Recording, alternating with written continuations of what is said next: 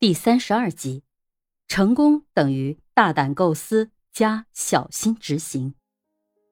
稻盛和夫在《成功的两大因素》一文中指出，大胆思考、小心准备，这是成功必须具备的两个不可或缺的要素。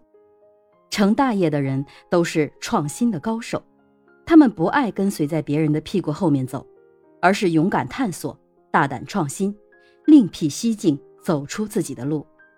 因为他们的成功往往令人叫绝，自己也能够很快的在庸人堆里脱颖而出。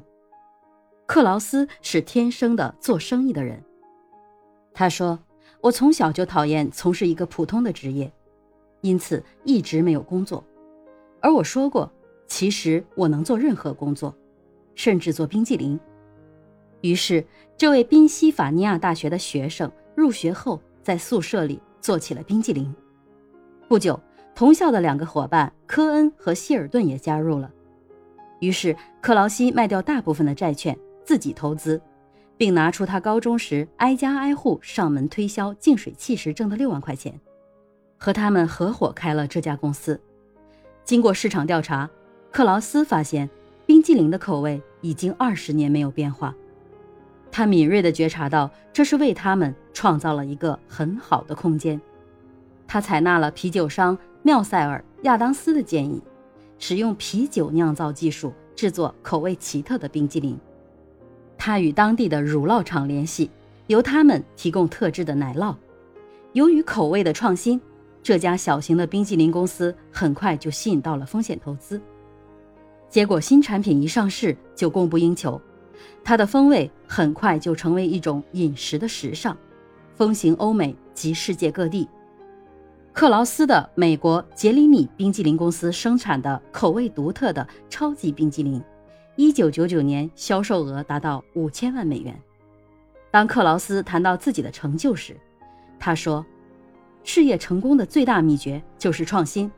我们年轻人应该是一个行业中的创新者。”而不是一成不变的创造者，因为年轻的本质特征就是新奇和充满朝气。一个人创业能否成功，他的公司是否在市场上站稳脚跟，关键就看他是否具备创造能力。目前，企业的首要创造力就表现在产品的创新方面。产品创新主要包括产品开发、产品的更新速度以及产品的质量和水平。积极开发新产品是保证公司取得竞争优势，使公司立于不败之地的基础。市场是公司生存的客观条件，公司要生存要发展，就要不断的扩大和开辟新的市场。要做到这一点，离开了产品开发根本是做不到的。公司只有不断的开发新产品，做到人无我有，人有我优，人优我廉。人连我转，才能在市场竞争中处于主动地位。日本的小汽车、电视机、录像机能在较短的时间之内称雄于世界，就在于他们不断推出创新型的质优价廉的新品种。就日本小汽车而言，在二十世纪六十年代末，其产量、销量均排在几乎所有西方发达国家之后。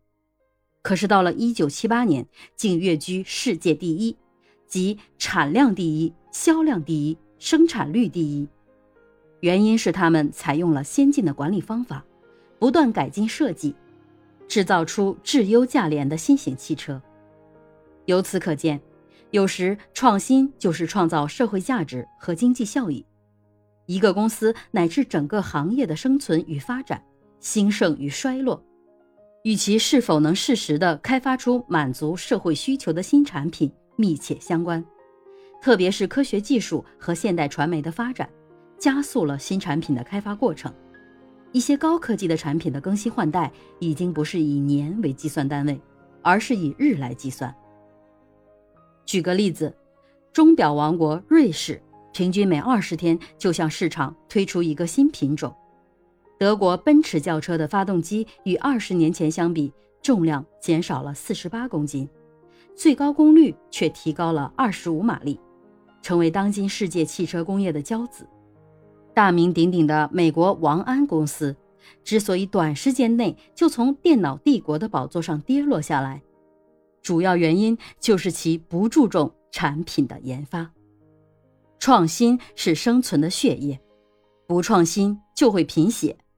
一个不断创新的企业是打不败的，一个不断创新的人永远是一个胜利者。